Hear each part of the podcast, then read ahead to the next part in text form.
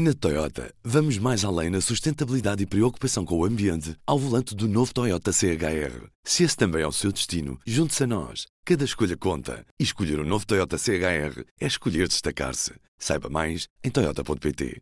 Um, dois, um, dois. Já estou a gravar. Ora viva! Este é o P24. Já estávamos a ouvir Ricardo Esteves Ribeiro.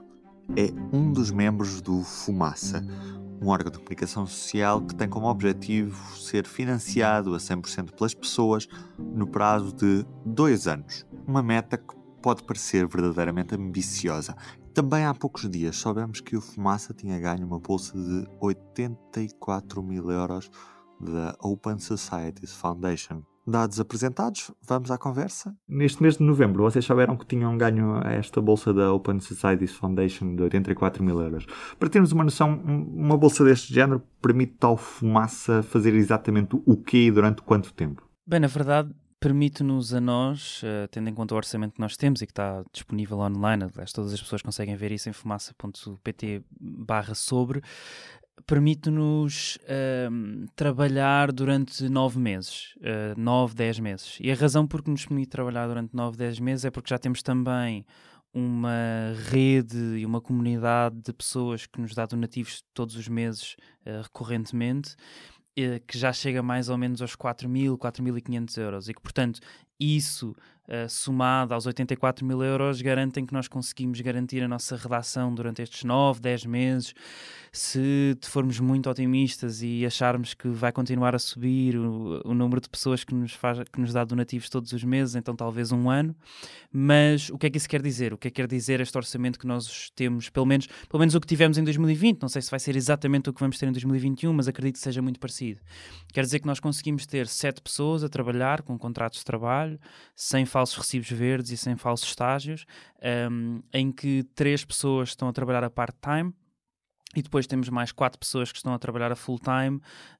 Um, e, portanto, nós neste momento temos cinco jornalistas, em que um dos jornalistas, na verdade, aquilo que está a fazer é um, som, e, eh, portanto, faz. Porque não consegue fazer muito mais, nada, muito mais do que isso, não consegue fazer entrevistas, não consegue fazer muito mais do que, do que engenharia de som e produção de banda sonora original. E depois temos mais uma pessoa que faz marketing, uma pessoa que faz design e mais um jornalista que está a trabalhar também part-time e que entrou este ano.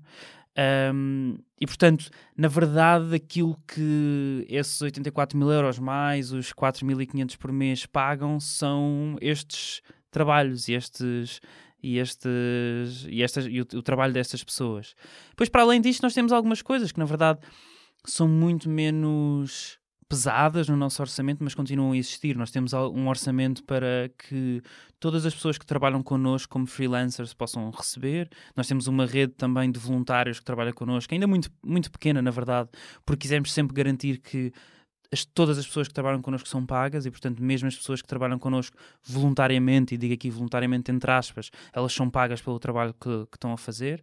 Uh, temos pessoas, as pessoas que tratam do nosso site, por exemplo, e hum, sempre tivemos um orçamento para essas pessoas. E depois, uma, uma outra coisa que para nós também sempre foi muito importante foi termos alguém no Brasil a fazer peças de lá. E, portanto, nós temos um correspondente no Brasil, que é um jornalista freelance a trabalhar de lá.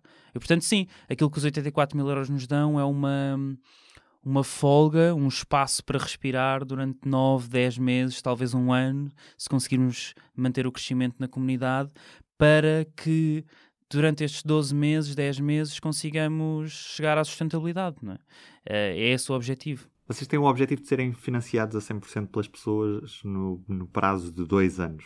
Neste momento, quão longe estão desse objetivo? Neste momento ainda estamos longe disso. Nós precisaríamos de triplicar os donativos que hoje temos. Neste momento estamos mais ou menos a 40% do, do nosso orçamento. Ou seja, 40% do orçamento anual que nós temos já é pago pelas pessoas.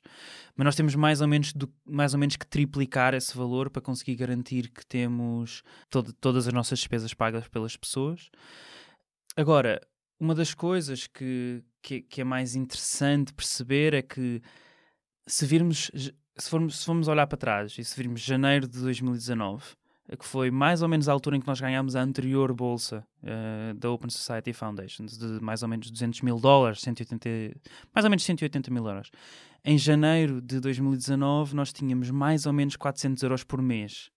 em janeiro de 2020 nós tínhamos mais ou menos 1.200 euros por mês. Hoje temos 4.500, entre 4.000 e 4.500. Isso quer dizer que se nós mantivéssemos este crescimento, em menos de dois anos nós iríamos ser totalmente financiados pelas pessoas. Eu sei que é muito difícil continuar este crescimento, porque um, Neste momento até já temos uma percentagem muito grande das pessoas que conhecem o Fumaça a dar dinheiro ao Fumaça. Portanto, é muito difícil continuar a fazer com que estas pessoas, este núcleo, este nicho pequeno de pessoas, continue a convencer as próprias pessoas dessa, eh, os próprios amigos a darem dinheiro. E, portanto, o que nós temos que fazer agora é expandir o número de pessoas que conhecem o Fumaça para conseguir garantir o crescimento que temos. E, portanto, não acredito que o crescimento continue com, com a mesma velocidade sempre. Mas isto mostra-nos uma coisa, que é, se no início de 2019, quando nós dizíamos às pessoas uh, que queríamos ser totalmente financiados pelas pessoas, achávamos ainda assim que éramos um bocado loucos, porque não havia ninguém que tivesse sequer tentado fazer isso em Portugal. Um, hoje já não é bem assim, porque hoje já estamos a chegar lá. Uh, hoje na verdade, quando falamos com as pessoas que em 2019 achávamos que nós éramos loucos, elas hoje se calhar até acreditam que vamos fazer isto mais rápido do que aquilo que nós acreditamos. Uh, e portanto agora temos que continuar, mas não é fácil por várias razões. Um, porque não é normal as pessoas darem dinheiro para órgãos de comunicação social em Portugal. Ainda não é, uma, não é uma coisa, e nunca foi uma coisa muito normal, e eu acho que na verdade vários órgãos de comunicação social estão a fazer essa essa mudança mais lentamente do que eu acho que deviam fazer, mas a fazer essa mudança de serem completamente financiados por publicidade para passarem a ter os, o, os leitores como, como financiadores. Eu acho que isso é, é um dos passos mais importantes que o, que o jornalismo deve fazer em Portugal. Mas acho que também uma outra coisa que não é muito normal é, é esta ideia de que tu estás a pagar para, para, para que o projeto continue só. Não estás a pagar para ter acesso a nada muito mais extra do que, do que aquilo que as outras pessoas têm acesso. Todas as nossas peças são, são, de, então, são abertas a toda a gente, não é? Uhum. Já agora, isso quer dizer que a partir do momento em que se atinge os 100% de financiamento pelas pessoas, o Fumaça vai deixar de se candidatar a bolsas que financiam o jornalismo? Não, não, não é isso que isso quer dizer. O que quer dizer é que nós queremos garantir que os os salários e o custo dos salários de todas as pessoas que trabalham no Fumaça estão garantidos a longo prazo e de uma maneira sustentável através destes donativos. Isso não quer dizer que nós não nos candidatemos a outras bolsas para conseguir garantir que fazemos outros trabalhos. Não é? Por exemplo, uma das bolsas que ganhámos, ou que um dos jornalistas que faz parte do Fumaça ganhou, o Pedro Miguel Santos, foi uh, uma das bolsas de investigação da Fundação Carlos Gulbenkian, para fazer uma peça em específico faz sentido que nós continuemos a fazer essa a, a, a candidatar-nos a essas bolsas para conseguir garantir que há outros projetos que nós não conseguiríamos fazer ainda assim, mas que os fazemos pá, porque conseguimos uma outra bolsa. E isso pode, pode fazer com que, por exemplo, consigamos contratar para uma reportagem específica outros jornalistas. Aliás, isso é uma das coisas que mais queremos fazer nós. Eu, eu gostava, isto se calhar até é uma coisa mais pessoal do que do, do Fumaça em si, enquanto estratégia, mas eu gostava que o Fumaça fosse um uh, uma, uma panela de pressão de, pessoa, de, talent, de pessoas uh, talentosas no jornalismo.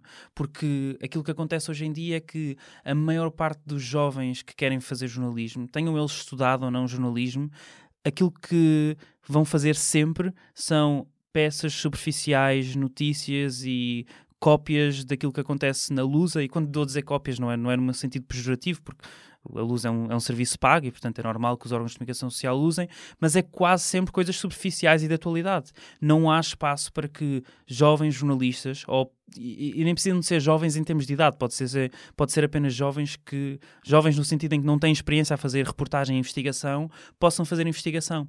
E nós gostávamos de ser um centro onde pessoas podem fazer investigação jornalística.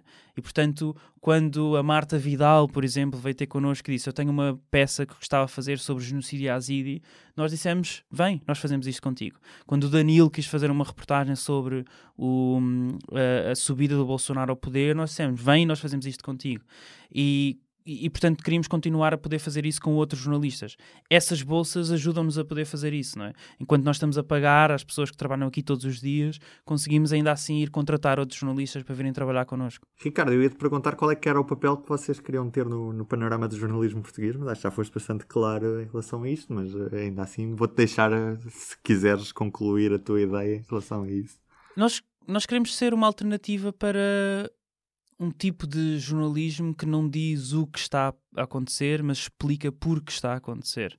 Que não se substitui aos órgãos de comunicação social como o público, que obviamente têm que vir dizer o que é que se passa todos os dias a toda a hora, mas que depois do público dizer o que é que se passa todos os dias a toda a hora, o Fumaça, seis meses depois, vem dizer. Então, esta foi a razão por que isto se passou. E que vem investigar quais é que foram as decisões que representantes políticos fizeram que levaram aos problemas que as pessoas sofrem todos os dias. E para isso é preciso tempo. E, portanto, se há uma grande diferença entre, os entre, o, entre o Fumaça como órgão de comunicação social e outros órgãos de comunicação social, nós queremos, no sentido em que queremos de acreditar e queremos de, de querer, uh, que seja o tempo hoje e daqui para a frente, que é nós damos mais tempo aos jornalistas para fazer coisas do que outros órgãos de comunicação social dão.